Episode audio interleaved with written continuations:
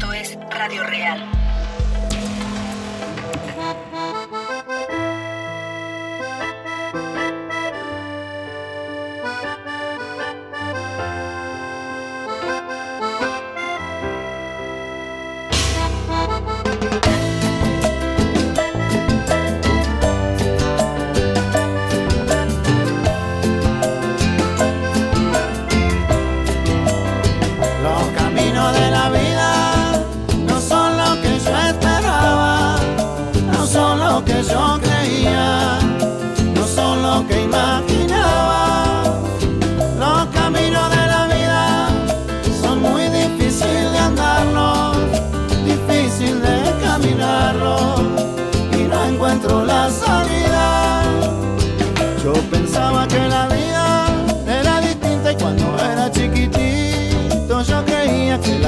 Eran fácil como hacer. Que mi madre preocupada se meraba por darme todo lo que necesitaba. Y hoy me doy cuenta que tanto así no es. Porque a mi madre la veo cansada de trabajar por mi hermano y por mí. Y ahora con ganas quisiera ayudarla. Y por ella la peleo hasta el ella luchar hasta que me muera y por ella no me quiero morir.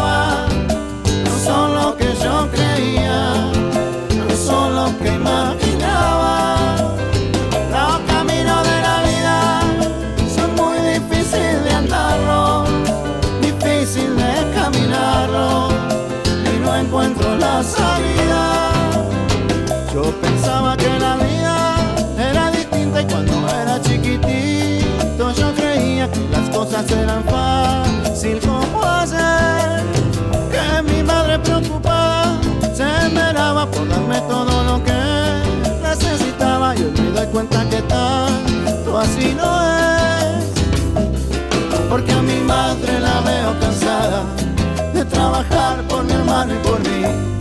Y ahora con ganas quisiera ayudarla. Y por ella la peleo hasta el fin. Por ella luchar hasta que me muera. Y por ella no me quiero morir. Tampoco que se me muera mi vieja, pero yo sé que el destino es así.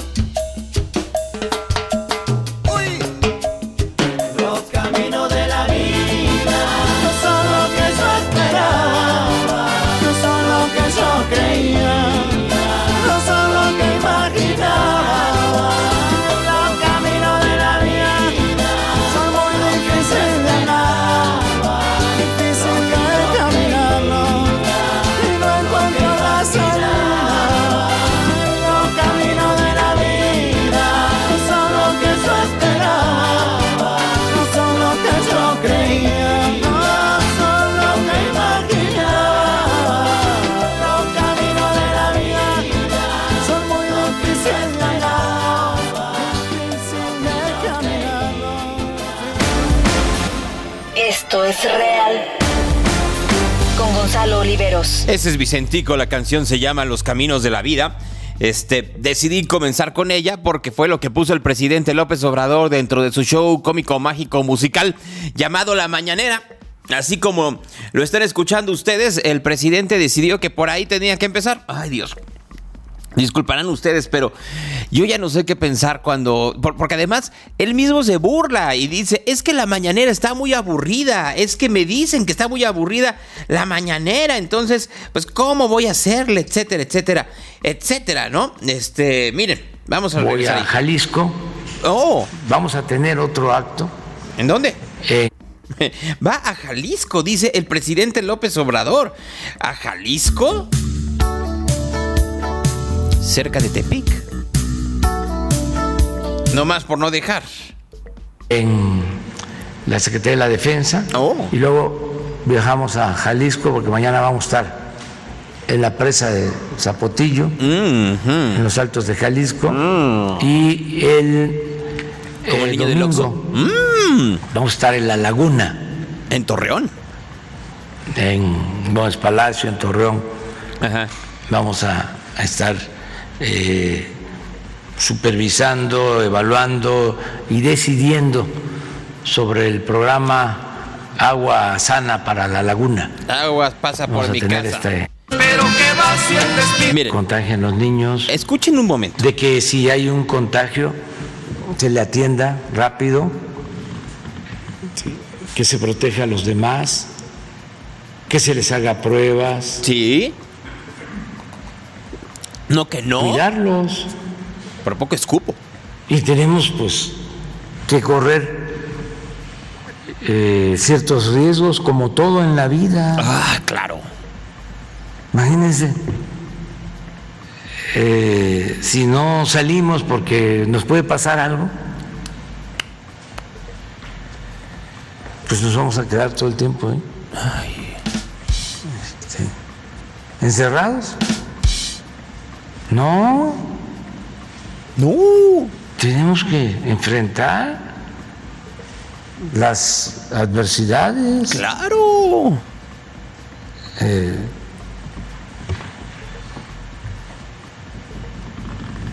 los caminos de la vida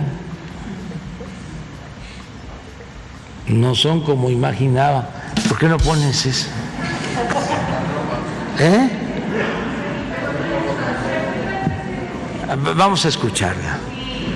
Sí, vamos a escucharla. No, no, no, no, no. no después eh, este, me dicen, oiga, eh, estuvo muy aburrida la mañanera. Este, este, no, ayer leía que estoicamente tuve que aguantar toda la mañanera. Qué aburrida. Entonces, es un vallenato, le gustaba mucho al Gabo, a Monsiváis. Una vez fuimos a comer. Ajá. ¿A dónde fueron? Dígame. Aquí, centro. Ajá. ¿Y luego? Ahí por el Palacio de Minería. Oh, donde estaba eh, antes el Senado. Fue el cardenal. El cardenal, señor, dígalo. Y llegaron unos músicos. los girasoles. Les cantamos algo. Y dice Monsi, sí. ¿Cuál? los caminos de la vida. Ay Dios, bueno, por eso empecé con los caminos de la vida. Pero no más para que se den cuenta cómo dentro de su obsesión, lo que importa es que su conferencia de prensa sea entretenida, espectacular, divertida, no informativa. Eso es lo de menos. Pues, ¿qué más da? Al final del día, pues lo que importa es ser el cómico de la sociedad. El Raúl Velasco del siglo XXI. Así, tal cual. De haberlo dicho, pues hubiera puesto de acuerdo con Televisa que le dieran un programa de entretenimiento en las noches. Y ya con eso teníamos, en lugar de este, de este suplicio hoy en la mañana, pues le volvieron a preguntar al señor del regreso a clases, ¿no? Y a Delfina Gómez, ¿no? Y dijo, pero oiga, pero hay un montón de escuelas vandalizadas. Porque yo les puedo decir que muchos años hubo escuelas que no solamente les faltaba un vidrio, tenemos escuelas que efectivamente les faltaba el piso. Los niños todavía trabajaban en tierra y nadie las había visto. Ahorita se ven hasta que precisamente se empieza a caminar con el programa de la escuela es nuestra y empezamos a ver, y los invito, vayan a una escuela que está en el Estado de México, que es en, en, en, eh, ¿En dónde? De, ahorita le doy el nombre de la guitarra, se de la guitarra. Y de verdad, una escuela que tenía piso de, de tierra y que no, no estaba vandalizada porque no se podían robar nada. Pues sí, efectivamente, en México hay un montón de escuelas que no se puede robar nada, porque no tienen nada. Olvídese usted del Estado de México, que está, se supone, en el estado con mayor eh, eh, producto interno del país. Increíble, pero cierto, ¿no? Más, más producto per cápita. No, es el mayor PIB. No. Vamos a Guerrero, vamos a Chiapas, vamos a Oaxaca y luego platicamos. Efectivamente ahí las escuelas no tienen nada, nada, nada, nada que no, que no. Ahora que está de moda de nueva cuenta esa canción de Juan Gabriel, pues eh, no tienen absolutamente nada. Pero ese no es el punto. O sea, el punto fundamental es que además de que no hay nada, los niños van a regresar a clases en donde no hay cómo poder cuidarlos. Así, tal cual. Pero el presidente dice, regresan porque regresan. Autoridad, la obligación de iniciar con la educación presencial. Si los padres no quieren que vayan sus hijos a las escuelas, no, este, se les va a obligar para nada. Incluso se van a mantener los programas de educación a distancia, que estén sujetos solo al Nintendo. Que no estén sujetos solo al Nintendo. Por el amor de Dios, alguien mándele un Xbox, un iPad, un entretente contente, la colección completa de Lego, lo que quieran a Jesús Ernesto. Pero algo que lo... Eh, ¿Saben qué es lo peor del caso? Es que yo creo que puede tener acceso a todo lo que acabo de decir y más bien ya está hasta el gorro también del padre.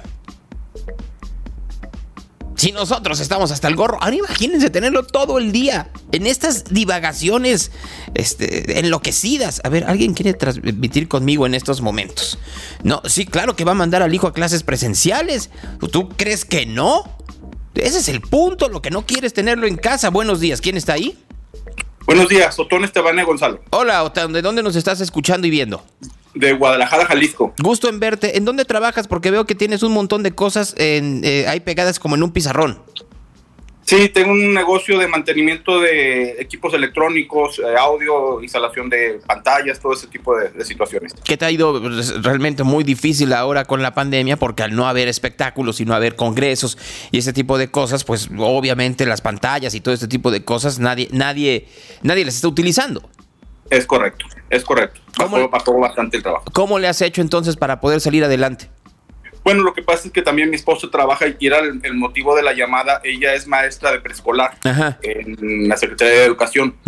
Y el motivo de mi intención de llamar contigo es que ayer estaba viendo yo contigo de una escuela eh, particular que iban a entrar a clases y veía los salones impecables, todo recién pintado, los maestros con sus cubrebocas, este, todo sanitizado, que yo creo que ahí los contactos iban a ser mínimos. El problema es que la Secretaría de Educación no te cuenta cómo están las escuelas. El día de ayer acompañé a mi, a mi esposa porque la, la, citaron ayer, el miércoles, jueves y viernes para ir a limpiar la escuela. Ese kinder que te, que te comento está en el Batán, en la zona de Zapopan, muy cerca del auditorio. Ese, ese kinder lo han robado ocho veces. Ocho. En, ocho veces. Han llegado tanto el descaro que hicieron un boquete para meterse a la, a la, a la, a la dirección y robarse la triste pantallita de 32 pulgadas que tenían, que es lo único que tiene ese kinder. Los dateros tumbaron los ovalines para robarse el céspol, que es una lámina galvanizada. Ese kinder no tiene baños. Las tres tacitas que donde los niños van a, a la, están tumbadas dos no hay baño, no hay agua, no hay infraestructura de nada. Entonces yo lo que me pregunto es cómo piensa el presidente o nuestro gobernador que van a empezar las clases si esa, escuela está caída. La malla sombra la puso Bielma. Imagínate de cuánto tiempo estamos hablando. Quedan los puros, los puros tubos. Nueve años más o menos. Es correcto. Dicen que las clases van a ser, eh, las van a tomar al aire libre. ¿Vas a insolar a los niños? Ahora, la matrícula que tiene mi esposa son 25 niños. Si los divides, serían 12 en un salón de cuatro y medio por cuatro y medio. Nada. O sea, es, imposible. Es, es, yo no sé cómo piensan o cómo pretenden eh, eh, empezar las clases así. Es, es increíble. O sea, ah, mandaron un kit sanitizante. Te lo voy a platicar. Son cinco litros. Te, te, perdí, este, te perdí, no te escucho. No te escucho. Ahí está ya.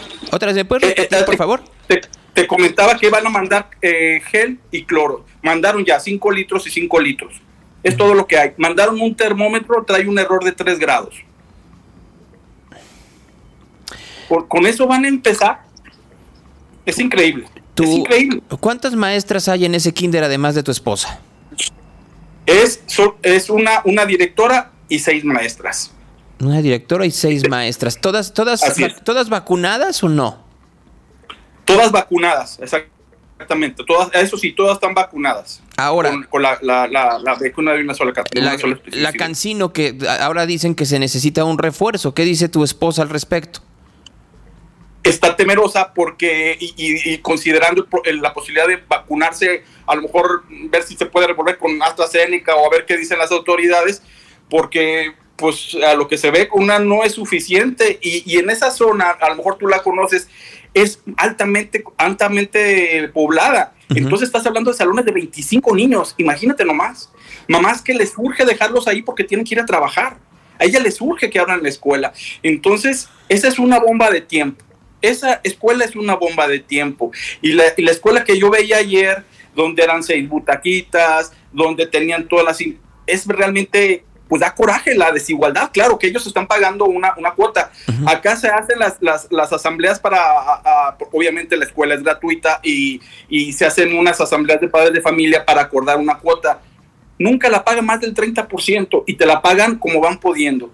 Y de ahí habría que comprar en aquel tiempo escobas, recogedores, este, el maestro limpio, para poder, aparte de los materiales de trabajo, ahora agrégale la, cosa, la, cuestión de, higiene para evitar los contagios, la gente no lo va a pagar porque aparte no tiene dinero. Así es. Entonces, la Secretaría se le reportó, yo personalmente hice un escrito a la Secretaría de Educación y me dijeron, lo vamos a atender. Mandaron un albañil pero que la escuela comprara el material para tapar el agujero. Y fue lo único que hicieron. Taparon el boquete de 40 por 40. Te mandaron, mandaron, mandaron eh, un litro de gel, un litro de cloro, obviamente cubrebocas para los niños y para los maestros, de eso nada.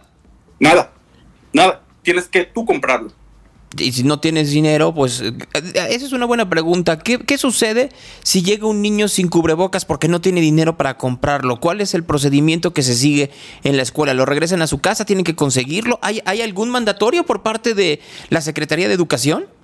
Mira, yo ayer estaba oyendo a las, a las maestras con la, con la directora donde estaban viendo precisamente los 10 puntos de, de cómo iban a ingresar.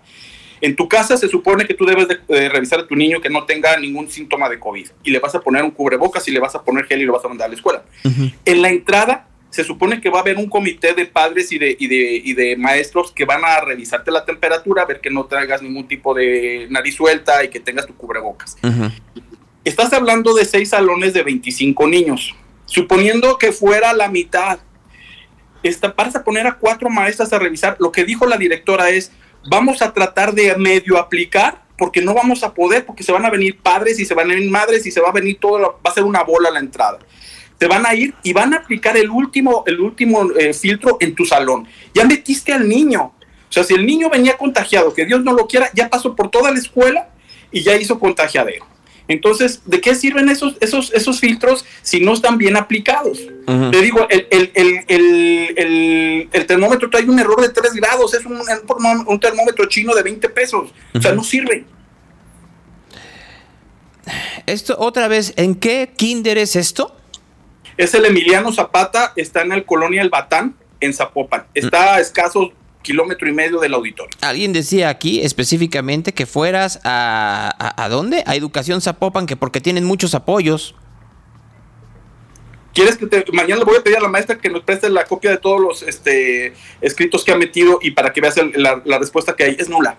Sí, es nula. Yo te pediría que me los mandaras por DM aquí o a mi correo geoliveros.me.com para ponerlos en pantalla y que la gente los vea y que, veamos también cómo está la situación, porque así como está ese kinder, deben de estar decenas de escuelas, no solo en Zapopan, sino en todo el Jalisco y en todo el país.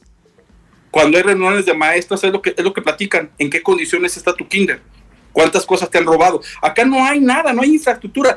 Y, para que te des una, lo, paradójico del asunto, ayer estaba viendo que la red Jalisco de Internet llega a ese kinder. ¿Sabes a cuánto están corriendo? No. 350. O sea, sí está bien la red, pero pues... no, no, no, está increíble.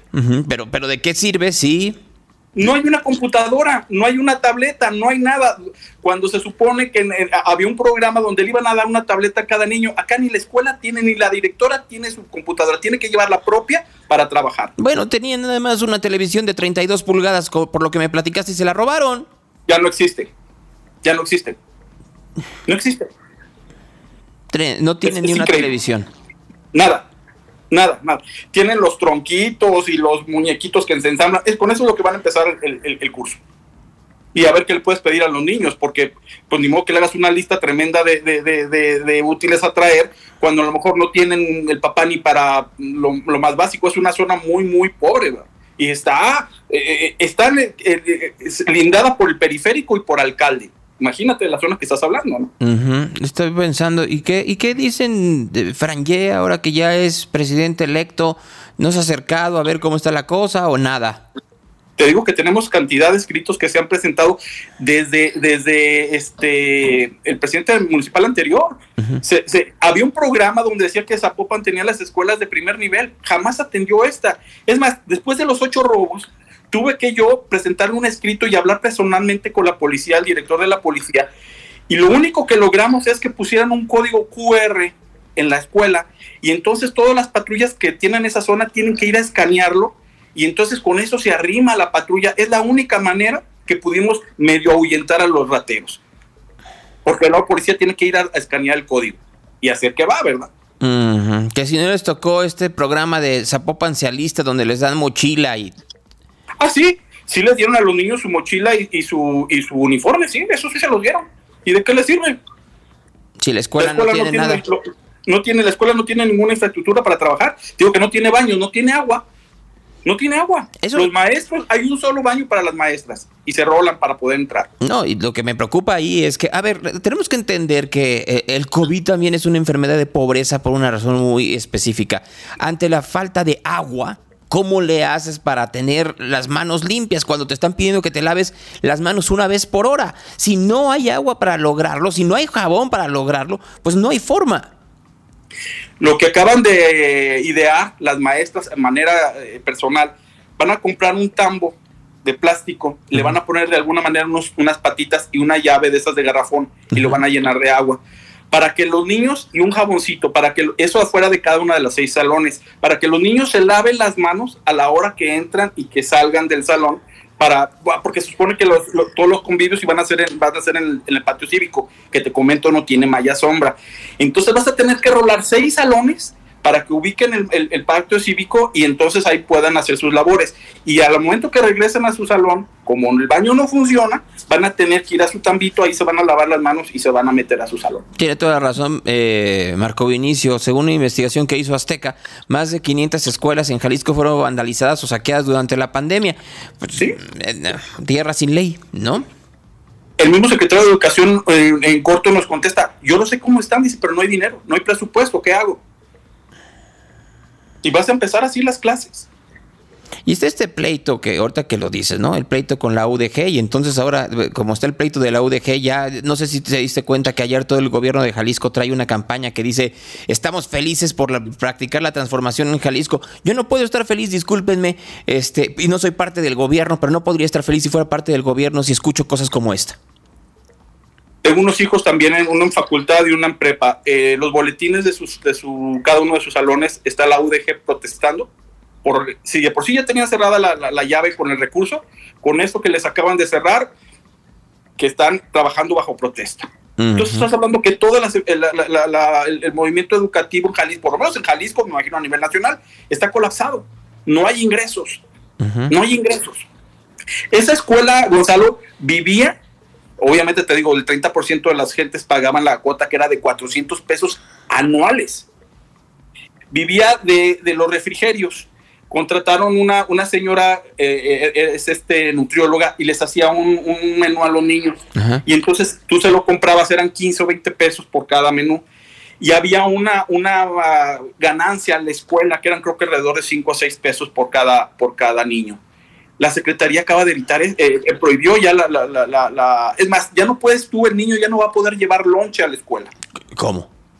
¿Y entonces cómo, Para, para, evitar los contagios de nada, no vas a poder consumir tú nada dentro de la escuela. Anteriormente llegaban sus fruits y llevaban sus donas o su, pingüino. Ahora ya no.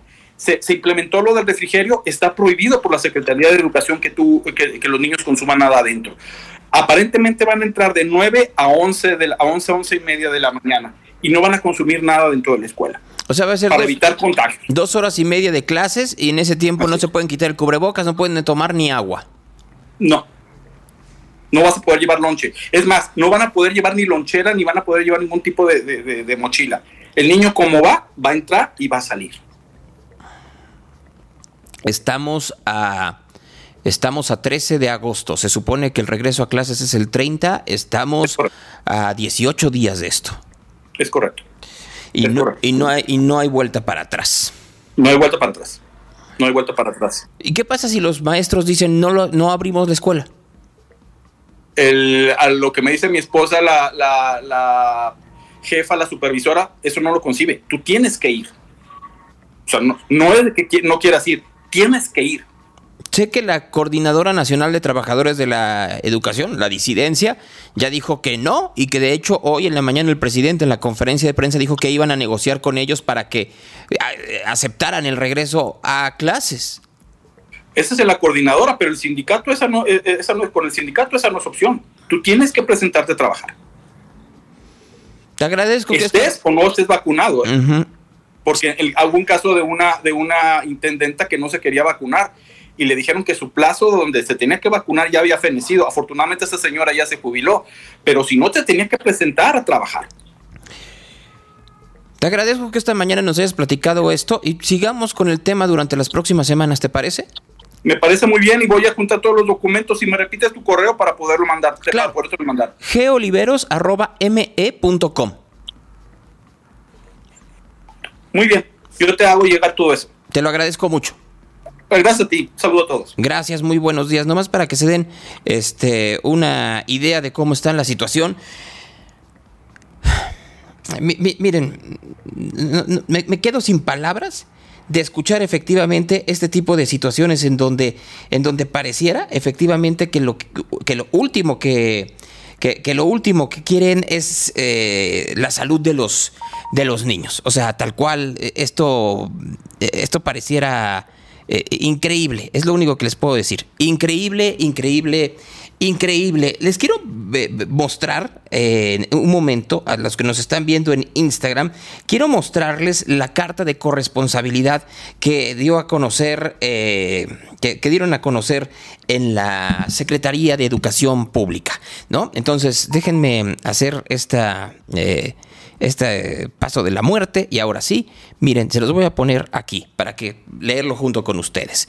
Dice, alumna eh, o alumno, grado, grupo, nombre de la madre, familia, tutor. Manifiesto mi compromiso de revisar diariamente a mi hija e hijo para identificar la presencia de signos y síntomas relacionados con la enfermedad COVID-19 como malestar general, tos seca, estornudos, dolor de cabeza, fiebre o dificultad para respirar. Mantener a mi hija e hijo en casa en caso de presentar alguno de los síntomas anteriores. Eh, llevar a mi hijo, hija a recibir atención médica ante la presencia de síntomas. Eh, eh, eh, de enfermedad respiratoria y atender las recomendaciones del personal de salud. D. Notificar a la escuela vía telefónica los resultados del diagnóstico médico. E. Promover, promover, hábitos de higiene y salud que disminuyan la propagación del virus. Firma del padre de familia, madre o tutor, es lo que termina por decir. Bueno, aquí la gran pregunta es, ¿cómo puedes tú promover hábitos de higiene cuando no hay, no hay agua en las escuelas? ¿Cómo le haces? A mí, díganmelo porque la verdad no, no me cabe en la cabeza. Puedo estar equivocado, sinceramente se los digo. O en una de esas, este, no estoy tan equivocado.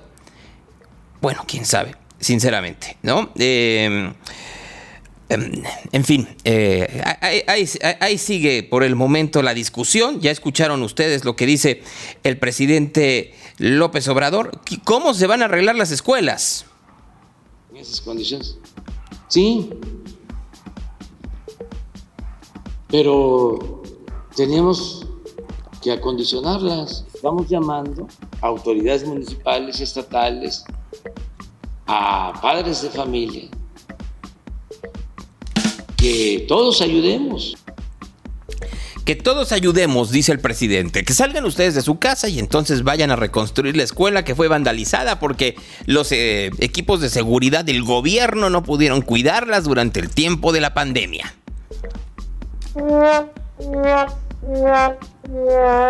Escucharon bien ustedes. Eso es lo que dice el presidente López Obrador. Y después de eso, este, o antes de eso, habló sobre eh, una cosa que se llama el tianguis del bienestar. Sí, así como lo están escuchando ustedes, el tianguis del bienestar. Ahí habló Rosa Isela Rodríguez. Digamos, pongámoslo por tiempo. Hay alguien que que dice quiero tres sombrillas o en lugar de una, otra persona elige una. Es el, digamos, la libertad de elegir que ellos vayan teniendo y el tiempo que en esos minutos ocupen. O sea, lo que van a hacer es montar tianguis en un montón de lugares del país para vaciar bodegas que están llenas de cosas que eh, fueron decomisadas al crimen organizado. Así como lo están escuchando. El problema no es ese, se oye bien. Nada más que ya consideraron que un montón de cosas que se decomisaron al crimen organizado no eran del crimen organizado. A ver, se los voy a poner así. Vamos a suponer que yo tengo en mi mano izquierda en este momento un teléfono celular Apple, ¿no? Aquí está. Véanlo aquí. Aquí tengo un teléfono celular Apple. Y me lo roban y de pronto me lo roban y por alguna razón llega efectivamente a las manos de una banda criminal que se dedica a robar, a asaltar y a quitar teléfonos celulares, de motorratones en pocas palabras. Y llega un momento en donde se los quitan todos y mandan esto a una bodega. Y mi celular ya lo van a vender y yo me quedé como el chinito nomás milando. O sea, nunca investigaron, no vieron el número de email, no, nada. A ver, ya, mándenlo a la venta. No es para que vean las, em, la manera en la cual quieren arreglar esto.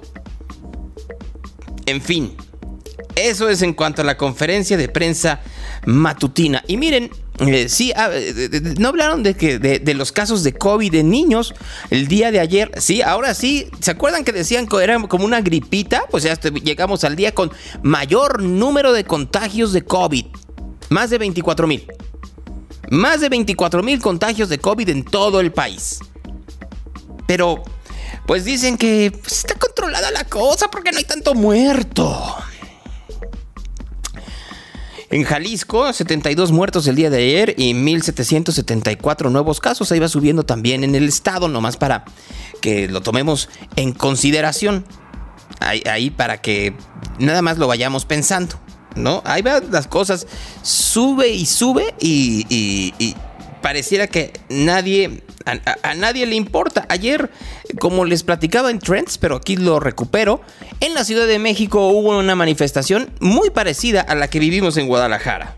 Así que bueno, eh, les decía que yo, yo quiero transmitirles lo que veo en las calles. Yo veo desde hace, desde marzo del 2020 que empezó toda esta farsa, un continuo deterioro de la sociedad, precisamente en todas las esferas, biológica, social y, eh, psicológicamente, principal, principalmente psicológicamente. Puesto que ya tenemos personas que no se les pueden acercar, incluso con el mismo usar, ¿verdad? Tienen miedo ya del contacto. Entonces, ¿qué están enseñando a nuestros hijos? ¿Qué están enseñando a los pequeños? A tener miedo. Yo no quiero vivir así, y yo sé que todos ustedes tampoco, por eso estamos aquí y seguiremos estando. Porque aunque seamos que cada vez somos más, pero aunque seamos una, un porcentaje, pues finalmente estamos haciendo un cambio. Y quiero que todos ustedes lo sepan, que al estar aquí ya estamos haciendo un cambio. Esas son las buenas noticias que poco a poco nos vamos sumando más y más y esto va a crecer porque también ahora ya mucha gente que estaba escéptica, que estaba apática, está viendo los resultados, está viendo las muertes y los nuevos casos que salen como celular, cada, cada variante que tiene ya hasta su nombre y cada vez es así como lo están escuchando. Así como están escuchando ustedes está la situación. Este... No más para que, para, que lo revisen. Ahí estamos. Permítanme. Ya. Eh, yo lo... Eh, yo lo único que les puedo decir escuchando esto es, no es que uno tenga miedo de estar en las calles, no se trata de una cuestión de miedo, es una cuestión de responsabilidad. Y cuando alguien te cambia la palabra responsabilidad por miedo, es que tiene otro interés. Y aquí me queda muy claro que el interés va por otro lado. Que ahora mis videos de los antivacunas son muy virales en TikTok. Sí, que sé que alguien lo tomó y qué bueno. O sea, vamos, no es. Yo no hice ese video que está llegando a un millón de views en mi cuenta. Para eso, para llegar al millón, no. A ver, les vuelvo a decir, yo iba pasando por el lugar y cuando te encuentras a alguien que, que está diciendo tantas mentiras, tienes que parar en seco y tratar de refutar la mentira con la verdad, con datos científicos, no con ideas extrañas. Y sé que en este video también, en Instagram, está lleno de gente que dice, y nosotros, si no hay conferencias, si no hay convenios científicos. Bueno, ¿qué creen que hacen los médicos y los científicos en el mundo durante este último año y medio? Esperando que lo que les digan los gobiernos? ¿Por qué creen que la vacuna Cancino y la Sputnik B no es autorizada en Europa? Porque los científicos europeos todavía no creen en la efectividad de ambas vacunas. Sí hay discrepancias, claro que las hay, pero no en el sentido que quieren los negacionistas. Así. No, no es por ese, por ese lado. Yo pensaría más bien que los negacionistas, y habría que verlo, quién los está financiando, para dónde van, y muy importante, ¿qué, de, de dónde sacan sus datos. En una de esas nos encontramos una sorpresota. No más para que lo tomemos en consideración. A ver, aquí alguien quiere entrar. Vamos a, a, ver qué es lo que quiere decir Jorge Alberto Pulido. A ver, este. Y sí, eh, efectivamente, ayer hubo una reunión del Senado, en donde, bueno, de la comisión permanente, en donde estuvo el diputado Gerardo Fernández Noroña sin, sin cubrebocas, ¿no? Y él decía. No, pues ¿para qué quiero ponerme cubrebocas? El cubrebocas es para los que están enfermos. Así, así decía, ¿no? Déjenme buscar si quieren el audio para que lo escuchen ustedes, para que vean que no es eh, un, una cosa mía. Miren, escuchen, por favor. Acaba de salir del COVID, ¿cómo se siente? A toda madre.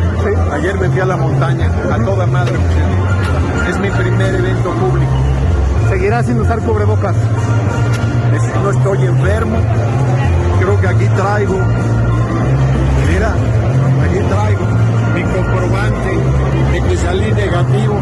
porque tendría que usar cubrebocas si estoy sano? Que usen cubrebocas los enfermos.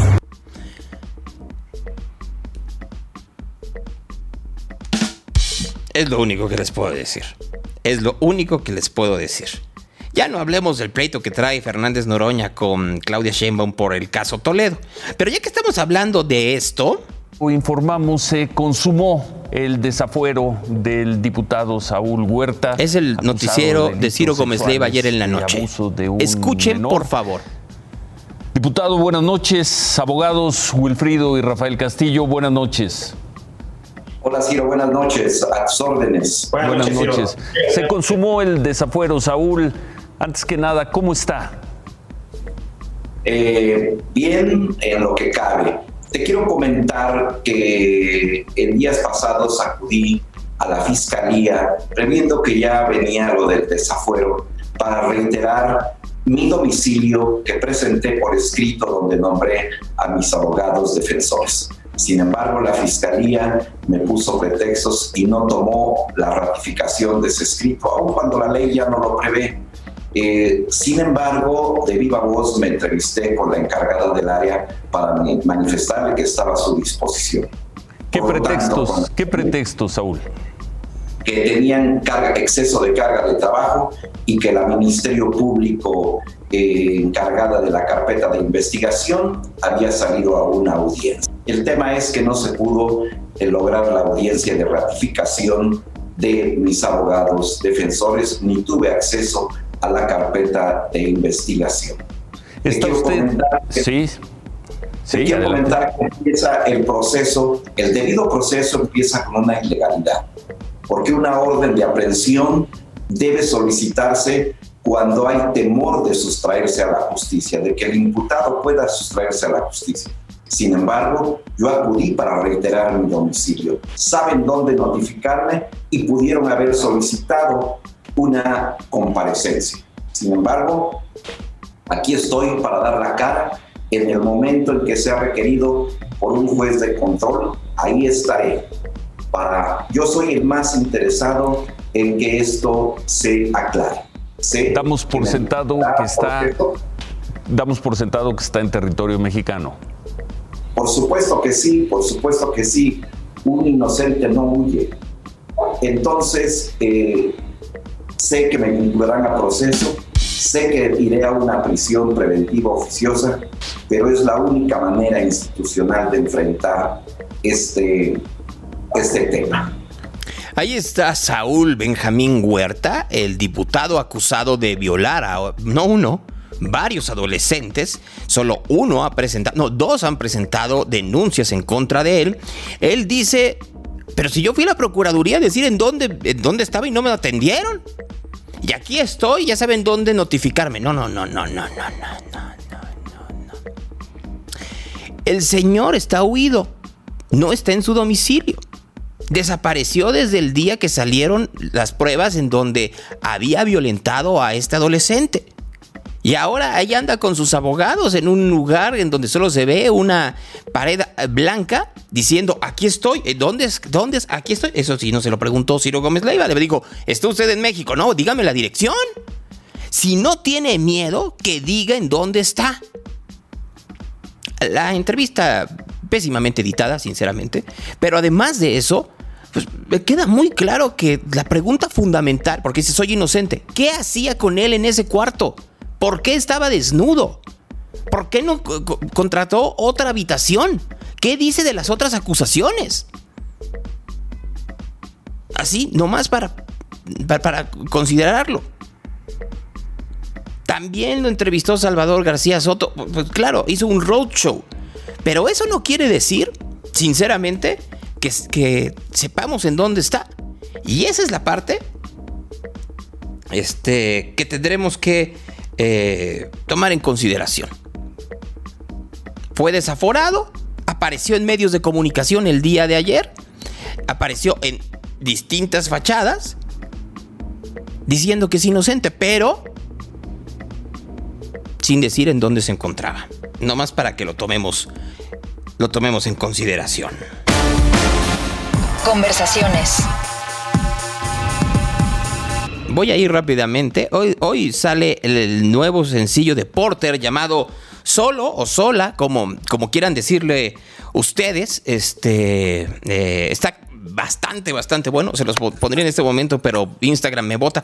¿Cómo estás, Villor? Me da mucho gusto saludarte. ¿Qué onda, Gonzalo? Buen día, ¿cómo te va? Afortunadamente, muy bien. Primero, ¿cómo sigues? Ya, ya al 100. La verdad es que fue casi 18 días de andar ahí con el famoso bichito y ya voy para el día 35, ya me dieron de alta, entonces bien contento. No, pues ya estás al 100 y eso me da mucho gusto porque además ya puedes estar dándole a este lanzamiento de la nueva canción de Porter. Eh, ¿Hace cuánto la grabaron? La grabamos hace, yo creo unos 3, 4 meses. Fíjate que tenemos como un año creando este nuevo disco que estamos haciendo, que ya es el quinto de Porter. Este. Y eh, bien curioso, como que en este disco estamos saltando mucho entre la fantasía y la realidad también, porque pues, es un año que eh, Villor. Ah, eh, disculpen ustedes las fallas de internet. Este, ahí estás, es que está fallando tu internet. Ahí estás. Ahí voy. Sí. Ahí estamos ya. Sí, ahí estás. Es que, bueno, ya sabes que, con la red uno no tiene, eh, no, no, tiene palabra. No tiene control uno, ¿no? Así es. Entonces te platicaba que este que es un disco que es el quinto de Porter y bueno, la mitad viene como de la fantasía, la otra mitad habla como de la realidad de todo lo que hemos estado viviendo, porque es bien difícil no cantar de lo que estamos viviendo ahorita, ¿sabes? Claro. Entonces, este, pues muy, muy contentos, la verdad, de que ya se viene este nuevo sencillo que se llama bueno, no, puede ser sola, puede ser solo, puede ser sole, puede ser muchas cosas. Es muy incluyente. Pero lo que me queda muy claro que puede ser muy empático para la gente que lo escuche, porque, eh, vamos, yo entiendo que hay un momento en donde uno disfruta la soledad, pero, por ejemplo, ahora que tú estuviste en aislamiento, creo que lo peor que puede haber en estos momentos es sentirte solo ante la incertidumbre, ¿no? Totalmente. Yo definitivamente, ahora que, es que, este, que andaba enfermo, la neta, lo más difícil es lo psicológico y la soledad, ¿no? Y creo que hay un gran aprendizaje ahí en ese proceso de pasar de, soledad a solitud, ¿sabes? A cómo estar a gusto contigo mismo este, y aprender a estar solo contigo mismo sobre todo. ¿Qué tan difícil es estar solo cuando estás rodeado de, gente, y me refiero específicamente en una banda como ustedes, en donde cada quien puede tener sus tiempos y puede tener también sus resortes y puede estar no necesariamente en la misma vibración que los demás? Pues mira, nos pasa, ¿eh? es bien curioso, como que a nosotros nos pasa que de repente alguien en un año está como en otra vibración, luego en otro año alguien está en otra vibración. Y como que sí hay momentos donde los cuatro estamos en el mismo canal, pero no es como que suceda todo el tiempo, ni siquiera tan seguido, ¿no? Entonces, esa ligera tensión de repente, pues obviamente nos invita a nosotros como miembros de una banda a estarnos como preguntando cómo estamos, a estarnos chequeando, de repente, pues obviamente también chocamos, pero siento que inclusive en ciertos momentos esa tensión también contribuye a las canciones, ¿no? Hace que de repente ahí se estira y aflojen las canciones y que terminan siendo lo que son, ¿no? En todo este proceso de este nuevo disco, efectivamente, ¿cómo, era la convivencia entre ustedes? Ah, porque, vamos, creo que sí había una, vamos, impulsos externos distintos como para estar o todos muy tranquilos o todos muy angustiados o algunos angustiados, otros en el ensueño, otros en otro tipo de problemas. ¿Cómo fue? Pues mira, fíjate que este disco en particular eh, ha tenido muchos momentos, ya, ya, tiene como un año desde que lo empezamos a componer. Y eh, curiosamente ha habido momentos donde de repente estábamos en muchísima comunicación, donde estábamos como súper unidos creando las canciones, momentos donde cada quien de repente estaba, uno andaba en Manzanillo, otro andaba en Comala, otro andaba en Chapala, otro andaba aquí, donde no teníamos tanta comunicación, pero sin embargo teníamos que seguir avanzando en la producción del disco. Entonces, creo que, o sea, digo, a mi parecer es un disco que está quedando súper, súper, súper bonito porque creo que le hemos puesto sobre todo muchísimo, muchísimo tiempo, ¿no? Que eso es lo que finalmente, este, mucho tiempo y mucho amor, pero sí, sí definitivamente hubo momentos donde pues producíamos el disco a distancia y donde de repente sí llegábamos al estudio, ¿no? Entonces, em, ha habido de todo, Gonzalo, o sea, ha habido altibajos de todo, pero a diferencia de las batallas del disco pasado, que sí fue un disco de purga total, creo que este disco como que viene muchísimo más alegre, muchísimo más festivo, muchísimo más como de ya reconocer las fortalezas internas también y de, celebrarlas, ¿no? Eso te iba a decir, sí, es, sí tiene un ritmo diferente, sí tiene como que una vibra distinta y, curiosamente pareciera efectivamente como otra nueva batalla en donde no, no podemos echarnos para atrás ni bajonearnos ante la circunstancia, como iluminado podría ser la palabra. sí, fíjate que sí, creo que hay muchísima más luz en este disco, a diferencia de la sombra de las batallas. Creo que este disco es mucho más festivo. Tocamos todos los colores de Porter en este disco, o sea, no es, no es un disco que tenga un concepto en particular sonoro, sino que de repente jugamos en canciones rítmicas, canciones melancólicas, canciones rockeras, canciones también que traen lo regional, este, como ya lo hemos trabajado. Entonces, creo que es un disco que es como el arco iris de Porter, ¿no? Y eso, y eso me, me tiene muy emocionado. Fíjate que, que, escuchando tanto Sonámbulo como Sola, Sole, Solo, Solo, como, como quieras decirlo, ya, me entró mucha curiosidad. Entonces, eh, ¿cómo van escogiendo canción por canción para que se vaya develando ante el público? Pues mira, ahorita, o sea, creamos como unas 16, 17 canciones de las cuales empezamos como a acotar las 10 que van a salir en el disco.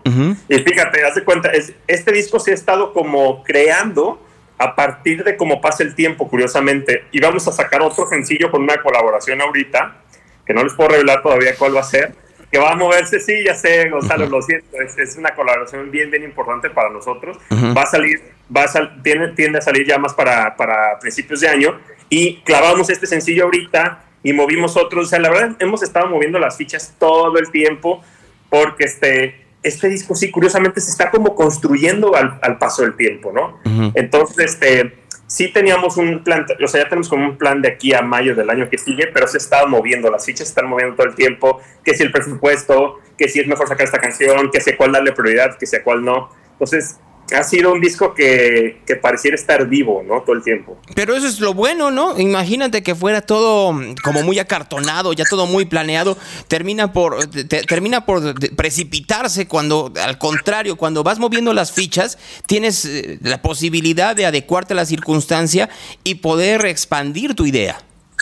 Totalmente, siento que, y más como este año, ¿no? Que ha sido como soltar el control de todo y, y, un poco aprender a fluir como con las circunstancias y todo, y siento que este disco ha sido así, ¿no? Ha sido gozar el proceso, ¿no? Abrazar y gozar el proceso y hacerlo parte, ¿no? Y no decir, ya terminé un disco, ya sáquenlo, ¿sabes? Ah, sí, porque vi, a alguien aquí que decía, ya suelten todas las rolas. No, pues tranquilos, ¿cuánto tiene que sacó, que salió sola, sole, sole? Este, como menos de 12 horas. No, nada, nada. O sea, de hecho no tiene nada. Este, también en unos días ya sale eh, un, documento en video que, le hicimos. Este, y no, no tiene nada. Entonces, ajá, es, que siento que luego como que nunca nos es suficiente, ¿no? Porque queremos más y más y consumir más y consumir más. Y yo lo que, eh, lo que invito a la gente es como primero disfrútalo, saborealo y ya después lo que sigue, ¿no? Y también o sea, crear una canción de Porter no es crear cualquier canción, realmente le dedicamos muchísimo tiempo al proceso, como muchísimo esfuerzo. La verdad es que sí es un proceso bien artesanal, entonces como que es como slow, music, ¿sabes? Como slow food, slow music. A ver, ya que, ya que estamos en esa, ¿cómo fue el proceso para crear esta canción en específica? ¿Dónde estaban? Este, ¿quién, quién, quién comenzó la idea? ¿Cómo fue todo el camino para lograrla? Bueno, esta canción la empezamos a trabajar, nos fuimos a Chapala a trabajar con el Orco, Alejandro Pérez, quien compuso, eh, bueno, quien, perdón, quien eh, produjo también el disco de Donde los ponis pastan y a Temahawk de Porter. Nos fuimos con a Chapala, empezamos a trabajar en una casa, nos llevamos todos los instrumentos y ahí empezamos a hacer maquetas, empezamos a improvisar. Este, luego, esta canción era originalmente de David, ¿no? Como que tenía un tempo muchísimo más lento, era muchísimo más tranquila y de repente la empezamos a transformar ya en una canción más bailable, más juguetona, a transformarle la letra, a transformarle la estructura. Entonces está bien padre porque originalmente David presentó esta canción, sin embargo, este, siempre las transformamos así de pieza a cabeza, ¿no? Oye, ¿y no se enoja David de que de pronto creó una canción que es toda slow y de pronto ya la convierten en una cosa radicalmente diferente? Yo creo que ya soltó esa parte, ¿no? Yo creo que tal vez al principio no sé si le costaba más, eh, pero híjole, yo, yo creo que ya, ya lo soltó, como que ya dice, bueno, ya una vez que se mete una canción a Porter, ya es soltarla, ¿sabes? Ya es dejarla ir de alguna manera. Pero es que además, si uno nos sigue en redes sociales, sí se ve que cada uno de ustedes tiene una vida muy diferente, ¿no? Ahora que lo decimos, pues David es como entre más hogareño y tiene como actividades eh, eh, como muy íntimas, por decirlo de alguna manera. A ti te gusta enormemente viajar y estar en la naturaleza. Fernando lo veo en otras. Eh, ¿A qué hora se dan tiempo y de qué manera se organizan? Porque me imagino que esas mismas actividades pueden extrapolar la parte musical.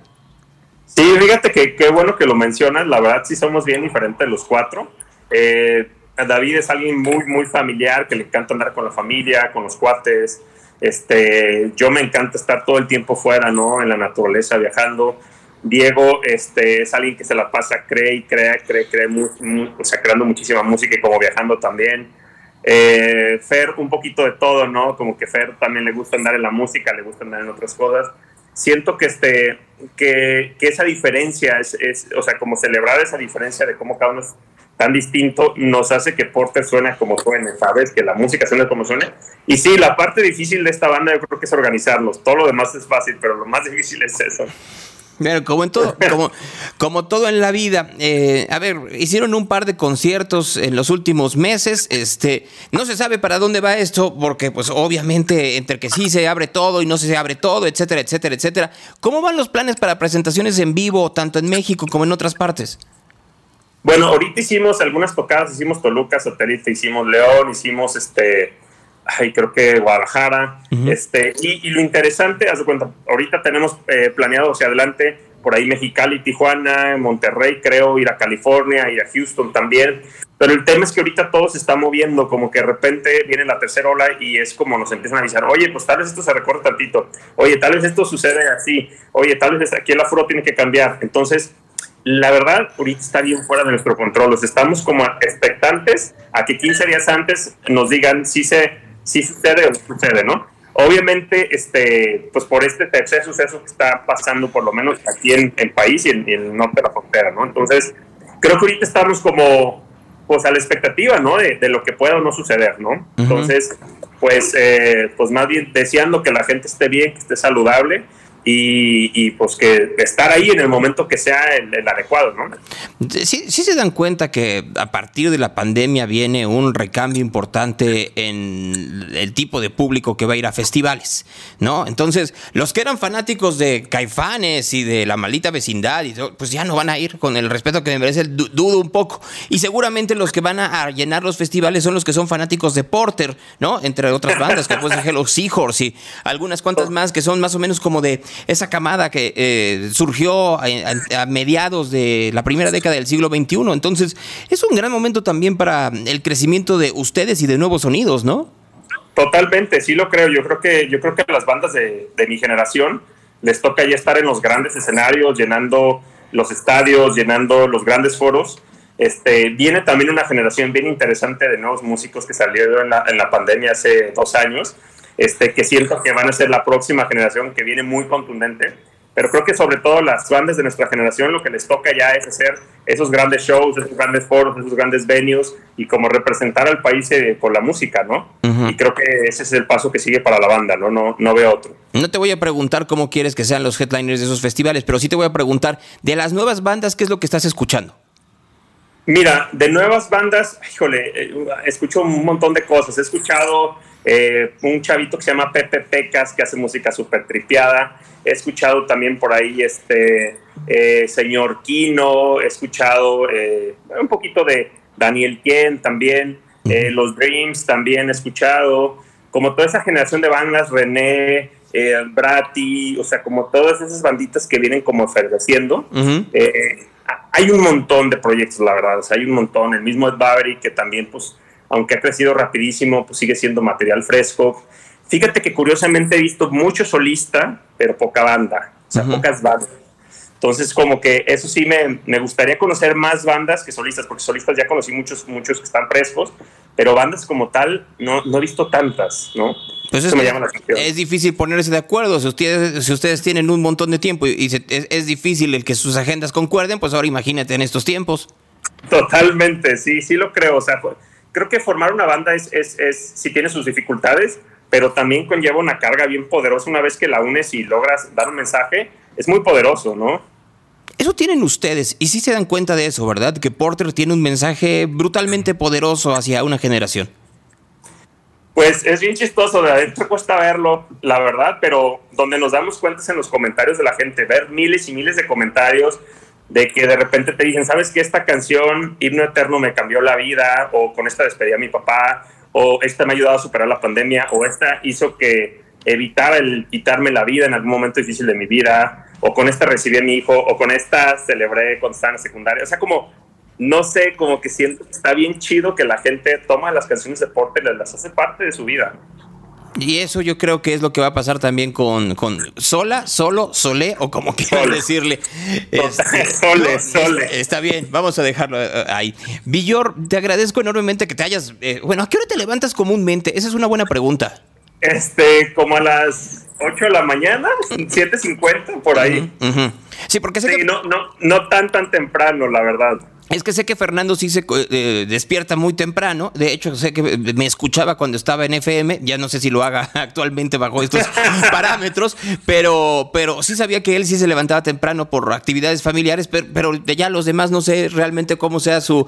Pues es que hay gente que se duerme muy tarde y se levanta, pues no necesariamente tan temprano. Hay gente que se, se duerme temprano y se levanta temprano y hay gente que se duerme tarde y se levanta temprano, que esos son como enloquecidos como yo, pero pues cada quien. no, la verdad, este, sí soy, yo sí soy, o sea, tiendo a, levantarme como de a 8 para atrás, pero este, pero sí, tampoco me duermo tan tarde, más bien me gusta dormir mis buenas 8 horas y media. Ya, yo quisiera eso algún día de mi vida, pero creo que es un poco difícil. Este, Villor, te mando un gran abrazo y qué gusto verte en serio. Igualmente, Gonzalo, muchas gracias por la invitación y pues gracias a tu audiencia y a la nuestra y este los invitamos a escuchar solo, sole, exactamente. Que estés muy bien. Chido, gracias, bye. Cuídate, hasta luego. Y prometo poner la canción al acabar el programa, este, porque ya saben que no la puedo poner en Instagram porque me votan y todo este tipo de cosas que, que, pues como saben ustedes, no está en mi control, sino en el del copyright que utiliza esta, esta plataforma social. Reporte de tráfico. Bueno, voy rápidamente con Marco Vinicio en esta mañana. Este, ahí estoy viendo que estaba Santiago. ¿Cómo estás, Santiago? Gusto en saludarte. Santiago es eh, roadie de muchas de las bandas eh, tapatías, entre ellas ha sido de Porter, ha sido de, ha sido de Caloncho, etcétera, etcétera, etcétera. Un tipo talentoso, ¿eh? Es un tipo talentoso. ¿Cómo estás, Marco? No te escucho, Marco Vinicio. No te escucho. Vinicio. Ahí estás ya. Ahora sí. ¿Ya me escucho? Sí, te escucho fuerte y claro. Ya le moví. Excelente. Pues aquí mira viendo la entrevista con Porter, que es una de mis bandas favoritas, eh, que la verdad su, su, video, su arte sí ha cambiado mucho mucho el soundtrack de mi vida, ¿eh? Fíjate que, eh, fíjate, Porter es un ejemplo de, de, banda que, que, que, yo admiro por algo, porque mucha gente en un inicio decía, bueno, Porter no puede vivir sin su vocalista, ¿no? Sin Juan. Y, y, y, hubo el rompimiento y de pronto Porter dijo, eh, no, espérenme, nosotros, eh, Juan tiene un talento específico y, es extraordinario en lo que hace, pero nosotros también. Y encontraron un camino que los ha hecho crecer de una forma muy, muy interesante. Y yo creo que eso es lo que tenemos que, tenemos que procurar eh, conservar y apoyar cada vez que sacan algo nuevo. Sí, definitivamente, Gonzalo. Entonces parecía que muchos no le apostaban si no estaba Juan Son con ellos. Y mira, pues lograron reinventarse y renovarse en muchos aspectos. Y ahora pues tenemos por un lado Juan Son con su, con, su buena música y Porter también con, con la de ellos, ¿no?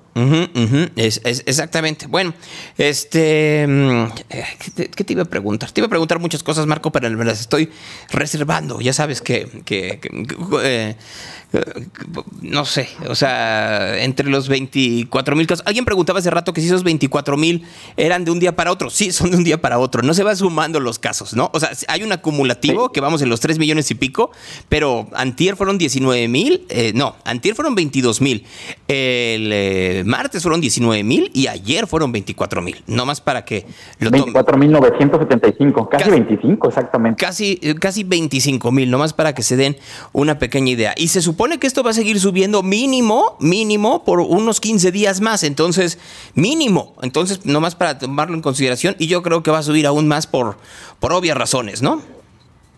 Sí, definitivamente, Gonzalo. Entonces hay que seguirnos cuidando porque esto todavía no pasa, según algunos este, pronósticos. Todavía la parte de defunciones podría ser a principios de septiembre, la, el pico máximo de defunciones los últimos de agosto, principios de septiembre, estamos todavía en los picos de más altos de infecciones, todavía se está eh, propagando muchísimo, entonces pues hay que seguir tomando medidas y vacunar quienes, vacunarse quienes pueden hacerlo. Dice aquí que Querétaro regresó a escenario B. Sí, ayer en la noche Pancho Domínguez, Francisco Domínguez, como quieran decirle al gobernador, dijo que regresaban porque están aumentando los casos. Sí, así está a todos lados, menos Ciudad de México, en donde pues ya, ya, ya este, ya, ya, saben lo que dice. déjame ponerte el audio de Claudia Sheinbaum, que se me hace la cosa. mira. Ah, ¿por qué no se oye? No se oye, ¿verdad? No, no se escucha, se escucha más la música. A ver.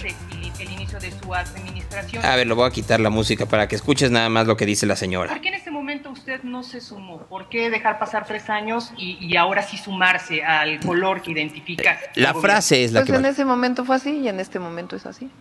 Tal cual. En ese momento fue así y en este momento fue así. ¿Cómo, señora? Pues nos, lo puede repetir, por favor, para todos aquellos que no lo, eh, no lo entendimos. Al gobierno. Pues en ese momento fue así y en este momento es así. Les digo, es así como el cubrebocas sirve para lo que sirve y sirve para lo que no sirve y no sirve para lo que no sirve. Así, tal cual. Ayer, ayer fue ayer y hoy soy, pero bueno. Eh, sí, sí, sí, así, ¿no? Como digo una cosa, digo otra. Eh, eh, pues, como, ¿cómo era la frase de la chimoltrufia? Porque eran como tres, no tengo, no tengo razón, terminaba diciendo. Sí, sí, sí. Eh, como, como, digo una cosa, digo otra, pues, eh, pues así es, ¿no? Eh, algo así. Algo, si alguien la recuerda, dígamela. Pero sí, pareciera que estamos en el gobierno de la chimoltrufia, ¿no? así. gobierno. Pues en ese momento fue así y en este momento es así. Mucha elocuencia, elocuencia. Muy elocuente, exactamente. En este momento fue así y en este momento no es así, así. Ay, bueno, en fin, este es el gobierno en el cual estamos viviendo en todos lados, ¿no? Este dice con, que maquetas de cartón. Sí, ah, decían algo sobre Porter y Juan Son. A ver, yo voy a decir una cosa, soy muy fan y, quiero, en serio quiero. Miren, ¿sabes cuál es mi, ¿sabes cuál es mi problema, Marco? Este a ver, yo no, yo no tengo admiración por las bandas, yo lo que tengo es cariño, que, son, que, son, que es una cosa distinta. Entonces, eh, eh, cuando tú te encariñas con la gente, no sé si les pasa a ustedes, eh, este, y platicas con ellos, es una sensación como de amistad y hasta de dolor de no poder platicar aún más con ellos, ¿no? Me, me pasa mucho con Juan Son, por ejemplo. Juan se me hace un tipo, más allá de todo el talento que tiene, este, se me hace un tipo tan afable, tan, tan, tan, tan sencillo que, que, verlo me, me, me, conmueve. Pero lo mismo me sucede con, con otros, ¿no? Me, sucede, por ejemplo, con todo Porter. Me parece muy específico con, con, con Fernando, con Villor y con. y obviamente con David. Este, me pasa mucho. Me pasa mucho con, con José Madero, ¿no? Eh, vamos, no somos amigos de que vayamos a comer y cosas por el estilo. Pero, pero, pero es alguien con el que disfruto hablar. Bueno, no digamos con Adrián Drayelos, ¿no? O sea hay, hay gente con la que eh, te gusta convivir. Elis Paprika, soy muy fan con Pablo y con Cristian de Reino. Soy realmente eh, eh, alguien que disfruto el convivir con, ellos, aunque sea a través de estos, de, de estas formas, ¿no? O sea, sí va viendo como que este proceso. Con Odín Parada o con Gianfranco eh, de, de Telefunca.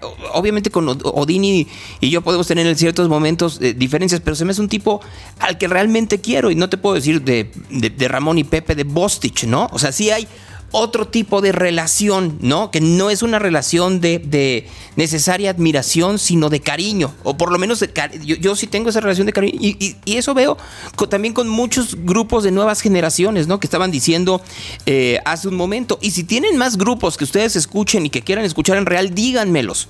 De eso se trata esta esta estación, que la construyamos entre todos. Y si ustedes quieren escuchar a otras bandas bajo otras, pero que sean nuevas, o sea, si me dicen, quiero escuchar más YouTube, no, pues para eso está Luis Gerardo, ¿no? Que se quedó en eso. Yo no me quiero quedar escuchando a los Killers. Y mira que el nuevo disco de los Killers que pasamos el día de ayer, Marco, está realmente bueno.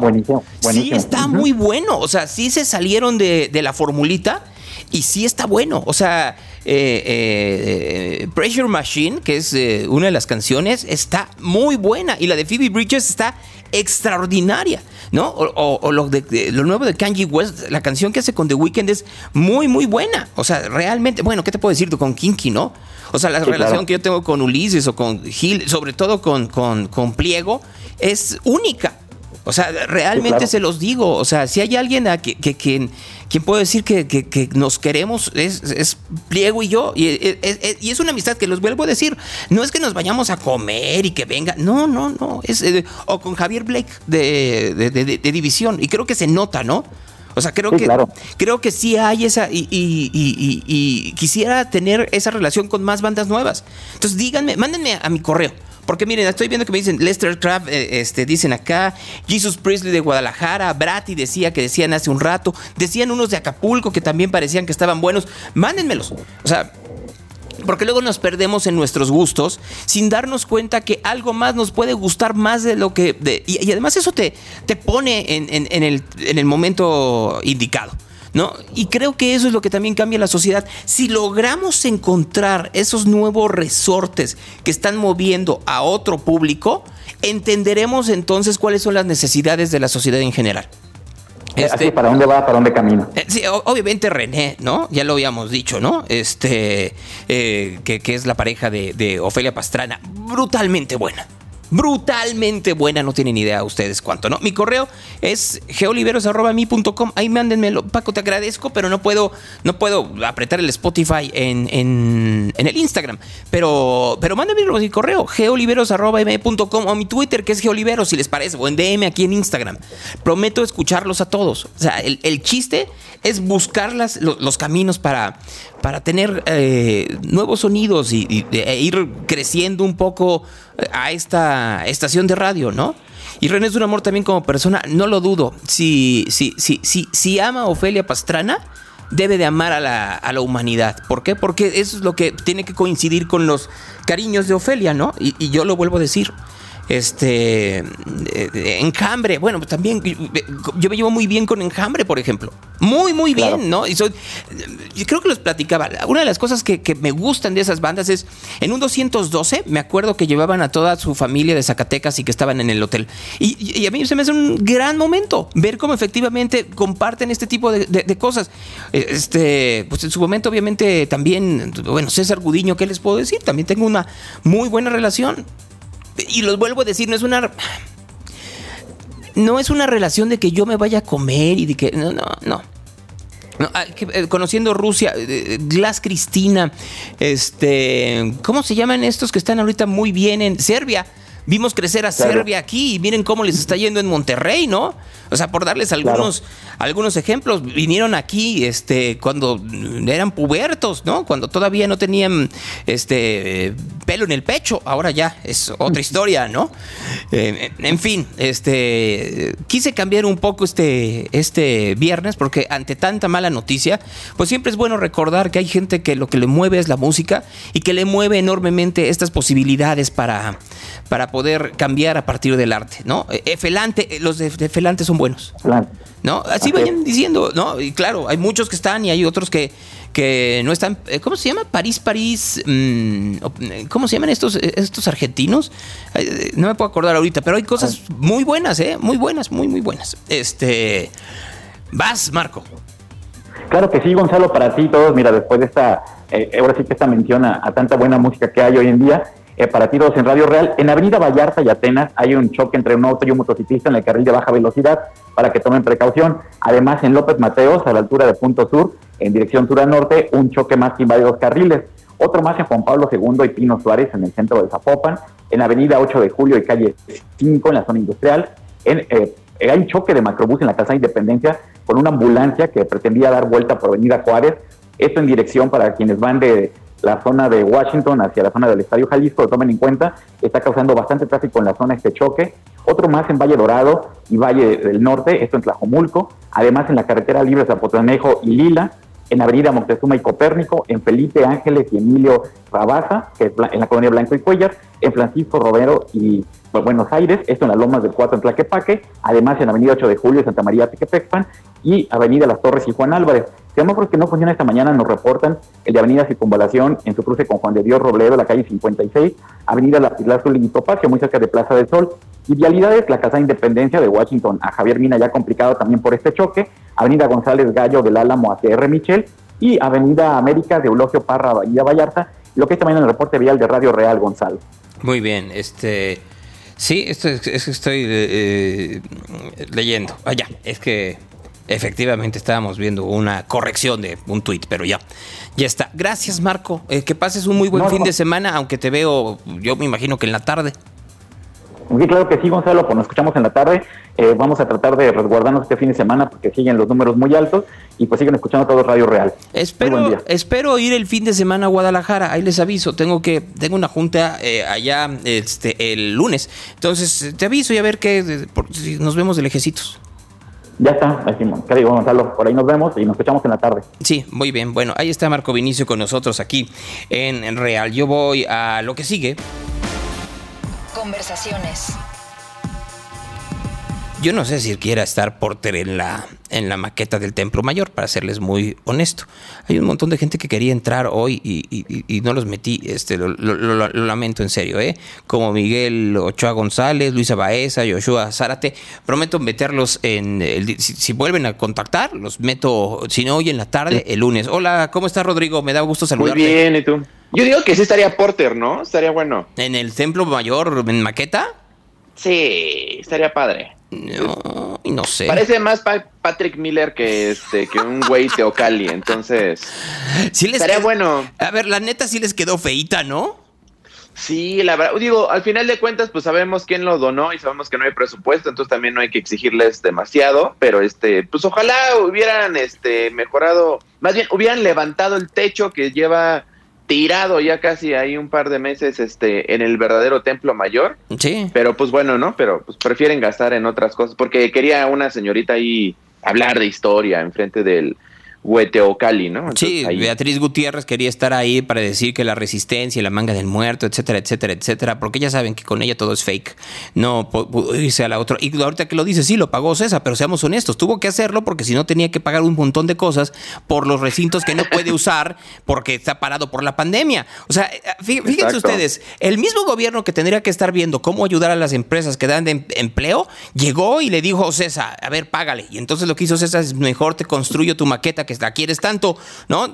fíjate, que me sobra un poco de tabla roca de eh, unas reparaciones. Este, ¿Qué te parece si te hago acá un templo mayor bonito? Y, ah, pues suena bien, pues va, ok, entrémosle. Sí, ahí está. Y entonces ahí ya pusieron a hablar a Beatriz Gutiérrez, que ya saben ustedes que, que, que pues, eh, miren, mientras Beatriz Gutiérrez está en el templo mayor hablando...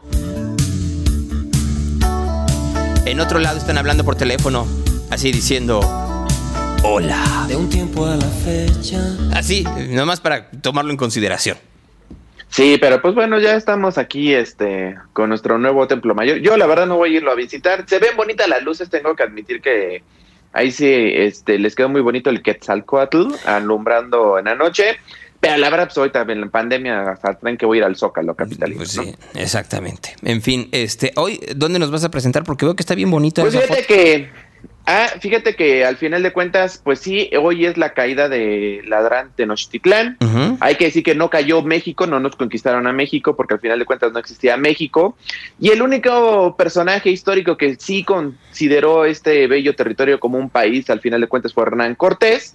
Y hoy gana, ¿no? O sea, bueno, hace 500 años, entonces vamos a celebrar como a Hernán Cortés antes de que me echen a los de Vox, que ya andan diciendo que que exacto, me voy a meter en temas ahí históricos que yo creo que en México pues de vez en cuando sí hay que darle su reconocimiento por lo que hizo, no terminó en buenas manos, pero entonces vamos a hablar de sus casas, ¿no? Porque ya ves que hay como que las casas de Hernán Cortés.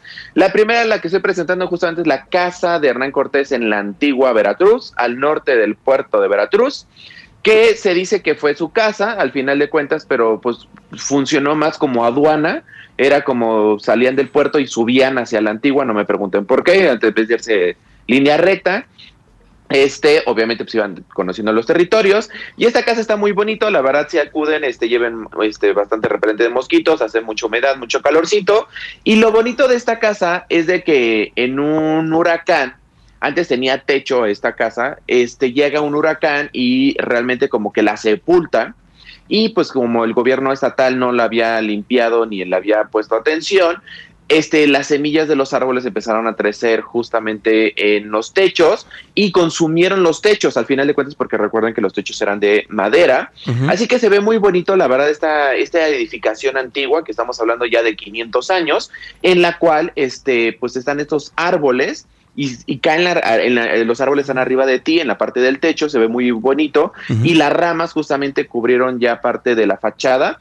Entonces, como estás diciendo, se ve muy bonito, es un lugar muy bonito, vale la pena visitarlo. Y aparte, pues se considera como una de las casas de Hernán Cortés, porque cuando estaba ahí con la alianza de Zempoala, que hay que recordar que fue una de las alianzas que tuvo al principio Hernán Cortés aquí en nuestra conquista de Tenochtitlán, este, pues bueno, estuvo ahí al lado cerca de Zempoala y pues eran sus cuates y fueron con los primeros que avanzaron, ¿no? Entonces, la primera recomendación de nosotros es visitar la casa de Hernán Cortés en la antigua Veracruz. Arribita está este, las playas de Chachalacas para que se avienten en las dunas, ahí se den un revolcón y se la pasen muy bonito. Después, les, miren, por ejemplo, aquí se veía este, así, a ver, vamos a ver si se nota, así se veía antes la, la construcción, que es bastante bonita, muy grande, muy con torres, porque pues al final de cuentas resguardaban todo lo que entraba y salía de este país. Imagínense, ya empiezan a sacar todo el oro que habían encontrado en, en Tenochtitlán y pues en los pueblos aledaños, ¿no? Entonces, la verdad, muy bonito. Y la siguiente este, casa, que esto ya no es casa, ya es palacio, que se encuentra en Cuernavaca. Hay que recordar que Hernán Cortés baja a Guatemala, justamente allá en la zona de Centroamérica, para aumentar sus conquistas y asesinar a un rebelde que se le adelantaron, pero pues eso ya es otra historia. Y cuando regresa, pues ya no, lo ya no le dejan permitir entrar a la Ciudad de México, entonces se tiene que ir a Cuernavaca y pues nada más construye este hermoso palacio, que es el Palacio de Cortés, no sé si lo has visitado. Es muy bonito ahí en Cuernavaca, la verdad sí vale la pena mucho visitarlo. Hay un restaurante que se llama Hidalgo, enfrente justamente del palacio, que tiene una terraza muy buena comida mexicana obviamente y pues tiene una de las terrazas más espectaculares en Cuernavaca porque ves enfrente de ti el palacio y se come delicioso. Pueden ir a los chiles en nogada, son buenos, no tan malos, pero la verdad vale la pena. aquí les muestro la torre del reloj del palacio de Hernán Cortés y nos vamos con una de las leyendas de las casas de Hernán Cortés. Yo no sé si sabías, este, se dice que Hernán Cortés vivió en Coyoacán y qué fue lo que pasó. En la caída de, Tenochtitlán, este, pues obviamente todos los asesinados y todos los que murieron por la enfermedad de varicela, viruela y digo, este, y por todas las demás enfermedades, no es como que había una limpia de los españoles o de los pueblos conquistados, de este, pues vamos a recoger los muertos, vamos a darles Santa Sepultura de acuerdo a sus tradiciones. Entonces estaban en la calle, en las calzadas realmente. Entonces Tenochtitlán, después de la caída, este, que porque, digo, ahí se equivocó Beatriz, este, justamente la señora Beatriz, que dijo que la última batalla fue en Tenochtitlán y es falso, completamente falso. Los últimos 40 días ya de, este, de, de batalla fue en, este, en Tlatelolco porque realmente Tenochtitlán ya lo habían abandonado, o sea, ya cuando estaban ya encima de ellos. Porque estaba lleno de muertos, o sea, nada más hay que decirlo. Claro, claro, sí, sí, sí, exacto. O sea, ya Tenochtitlán fue abandonado por la epidemia, hubo una, así que podemos decir que hubo una epidemia ahí, todos los muertos de la guerra, o sea, no nomás meramente caídos de Tenochtitlán, ¿no? También de los tlaxcaltecas y de los pueblos aliados. Entonces, realmente Tenochtitlán ya no se podía vivir, las aguas están contaminadas. Este, recordemos que Hernán Cortés había atacado justamente el acueducto de Chapultepec, entonces ya no había agua potable para la, para la ciudad. Entonces, realmente estaban en Tlatelolco. Entonces, digo, ahí hubiera dicho realmente, o a mí me hubiera gustado, por ejemplo, en esta caída de Tenochtitlán, yo no lo hubiera hecho en el Zócalo, en el Palacio, pero pues bueno, ahí está su esposo. Yo me hubiera ido a Tlatelolco porque creo que la verdad sí es el sitio que tuvo que haber hecho esta celebración de la caída de Tenochtitlán o esta remembranza de hace 500 años, pero pues ella le gustó el Zócalo porque ahí está su esposo y pues es feliz, ¿no? Y entonces, este, una de las leyendas es de que el palacio, donde está ahorita la alcaldía de Coyoacán, en esta ex delegación. Ahí vivió este Hernán Cortés, que se le conoce como la casa de Hernán Cortés, pero hay que desmentir que es completamente falso. Se han hecho estudios y la verdad es una construcción del siglo XVIII, o sea, no pudo haber sido de hace 500 años. Y abajo, las investigaciones que han, este, en las excavaciones, han encontrado que eran casas rupestres, o sea, no pudo haber sido nunca la casa de el gran conquistador, porque mientras ya estaban limpiando Tenochtitlan los españoles, todos los conquistadores se fueron a este a Coyoacán, porque antes Coyoacán era muy lejos. Digo, ahorita ya suena como que está al lado de del Zócalo, pero para antes era un pueblo muy lejano Coyoacán. Entonces, los conquistadores se fueron a vivir a Coyoacán un rato y entonces desmentir que no es la casa de Hernán Cortés, ya se ha comprobado que pues a final de cuentas este ¿cómo se llama?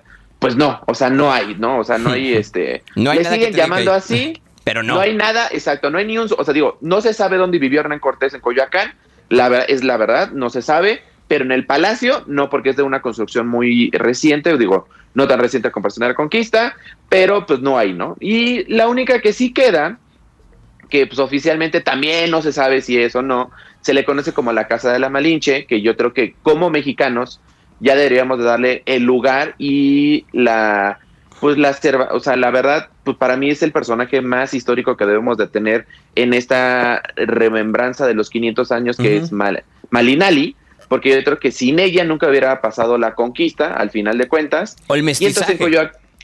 o el mestizaje. bueno, es que realmente el mestizaje, el mestizaje ya había empezado desde Cozumel, ¿no? O sea, no es como que fueron tardando los españoles en, en iniciar el mestizaje porque hay que recordar que llegaron a Cozumel, llegaron luego a Yucatán y ahí se fueron a Veracruz, ¿no? sí, pero lo que sí pudo haber pasado es efectivamente como sucedió en los Estados Unidos, en donde pudo haber habido un exterminio de los nativos y que se quedaran nada más los españoles, mientras que en el caso de, de, de la Malinche, a partir de esta traducción se vio que efectivamente podía haber una comunicación y por ende podía haber relaciones interpersonales. Sí, exacto, sí, sí, sí. Ese es, para mí es por eso es tan esencial. Sí fue un mestizaje, mestizaje cultural, ¿no? Al final de cuentas, tiene un hijo que se llama Martín eh, con Hernán Cortés, pero yo creo que Malinali sí tiene que ser reconocida, yo creo que de una manera más exuberante. Yo esperaba que esto hubieran hecho en esos 500 años, la verdad hay que reconocerle la historia, no es como una traidora, al final de cuentas, pues ella es entregada con otras 19 mujeres más como regalo a los españoles por la conquista de una batalla que estuvieron ahí en Veracruz, bueno, en, en casi Tabasco, pero pues bueno, no, yo creo que sin ella no hubiera sucedido absolutamente nada, no se hubieran unido los tlaxcaltecas, no hubiera explicado, o sea, porque al final de cuentas este le explica a Hernán Cortés cómo está la situación de los pueblos, ¿no? Y decirle, "Oye, ¿sabes qué es que el Imperio Mexica pues ya nos tiene hasta el gorro, ¿no?" Entonces, si no hubiera pasado esa situación, yo creo que la verdad pues nunca hubiera sucedido lo que estamos viviendo y pues bueno, y recalcar al final de cuentas sí fue una rebelión de los tlaxcaltecas y de los pueblos que estaban este opre, este ¿cómo se llama? Pues bajo el gobierno del imperio mexica, porque los tlaxcaltecas eran como ciudades-estado, más estilo como griego, ¿no? Eran como que autónomas, pero se tenían un senado, por ejemplo, eran muy en esa época eran muy avanzados los tlaxcaltecas, y pues la verdad la historia los ha traicionado también a los tlaxcaltecas, los vemos como los traidores, por eso están las bromas, si ustedes preguntan la broma de dónde es, no existe Tlaxcala, bueno, de ahí viene, ¿eh? o sea, no viene ahorita reciente de la broma de, ay, ¿dónde?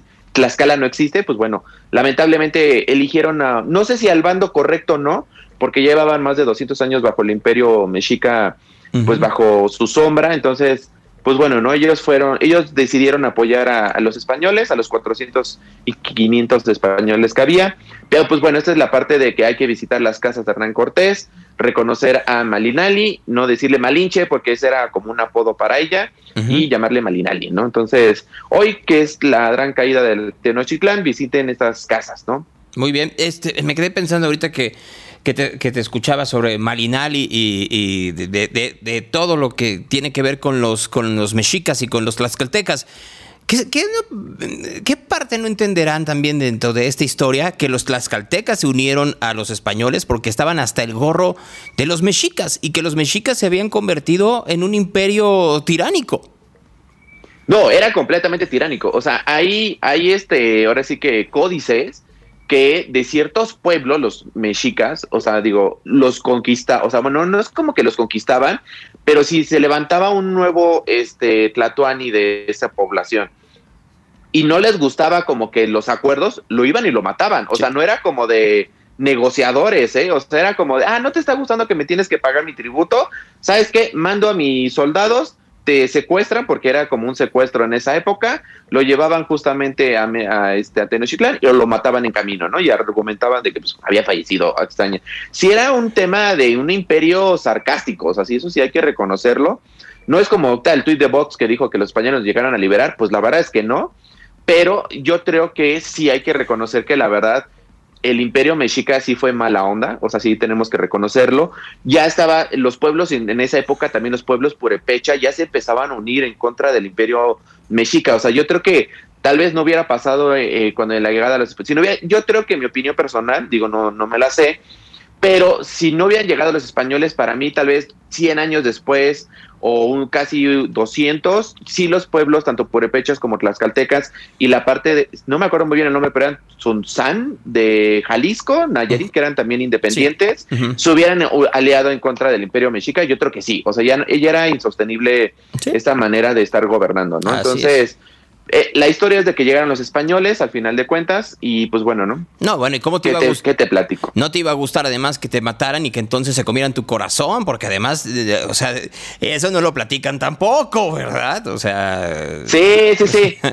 no, y pues bueno, también este, han encontrado, este, digo, no, en los cenotes, vámonos a los mayas, ahí, y luego vamos a hablar de cenotes aquí algún día, este, sí han encontrado restos de personas de sacrificio, ¿no? Entonces sí los aventaban al cenote este, no, no están encontrado tantos niños como se acostumbra a decir de que, ay, aventaban a los niños, o sea, no, no, no, no. Sí ha habido, se han encontrado algunos restos de niños, pero no era la, este, no era la regla, o sea, no era lo común. Exacto, si eran guerreros detenidos o princesas o príncipes, o sea, sí, sí, sí tiene esa historia, pero sí eran un poco salvajes, ¿no? O sea, para su, o sea, bueno, para no decir, o sea, no me gusta tanto la palabra salvaje, creo que eran sus tradiciones y culturas, sus usos y costumbres.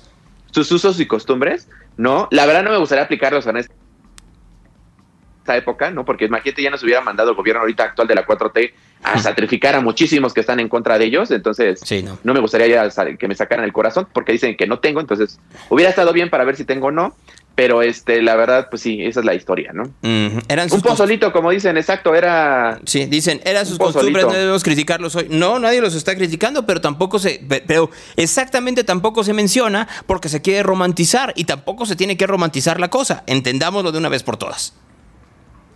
No, y por eso no lo querían los otros poblados, porque, o sea, sí se, usaban a sus líderes como, o sea, sacrificios, o sea, también por eso no eran queridos, o sea, hay que también decir, ¿por qué los otros poblados, este, las otras poblaciones, por qué se quieren aliar a esto, con estos bárbaros españoles desconocidos? Porque no fue como de cuates, o sea, es como de, ¿sabes qué? Ya estoy al gorro, o sea, si tú me dices que me vas a ayudar para derrotar a este imperio que me está destruyendo, o sea, me está asesinando a mis líderes, viene, o sea, robaban a, las señoritas, las robaban, ¿eh? O sea, no creas que eran tan buena onda, ¿no? Entonces, yo creo que pues también por eso se aliaron mucho con los Hernán Cortés, que también Hernán Cortés pues hay que darle un lugar en la historia, solamente hay tres calles en todo México que llevan el nombre de Hernán Cortés.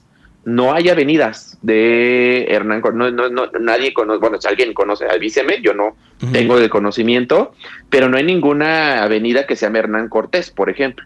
Entonces yo creo que también Hernán Cortés es el primer, o sea, personaje histórico que dijo, yo creo que puede haber una nación, un nuevo país aquí. Entonces, para mí sí es importante decir, Hernán Cortés yo creo que fue la primera persona que nos visualizó como mexicanos y como México, como Nueva España, podemos decir, y terminó muy mala onda porque también pues no era político, ¿no? Era militar al final de cuentas. Te tengo que dejar porque Yair ya tiene que entrar y tengo que ponerle de Porter. Ah, sí, pon Porter. Prefiero que me pongas Porter que a mí, la verdad. Cuídate mucho. Nos estamos viendo, hasta luego. Adiós, es Rodrigo Arpón esta mañana aquí con nosotros. Y ahora con ustedes, el Evangelio del Día.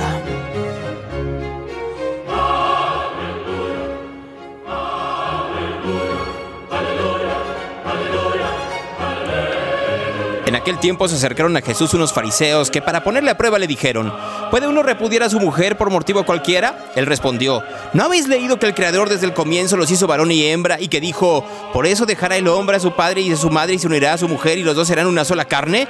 De manera que ya no son dos sino una sola carne. Pues bien, lo que Dios hizo, que no lo separe el hombre.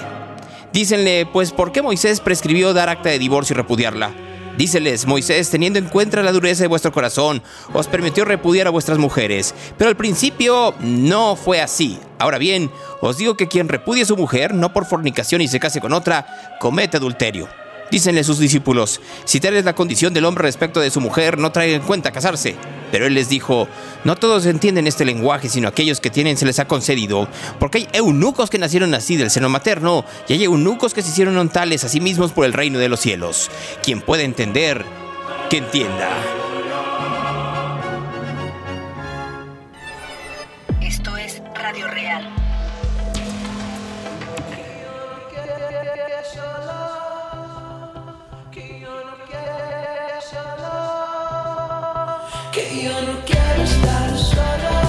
Gracias. Nos escuchamos el lunes. Se quedan con Jair Cardoso. Buen día.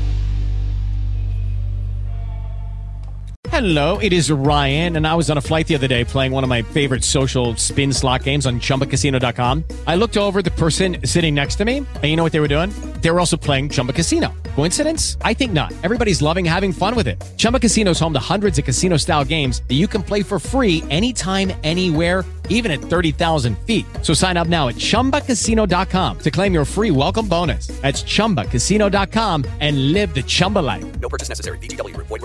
Terms and conditions. 18 plus.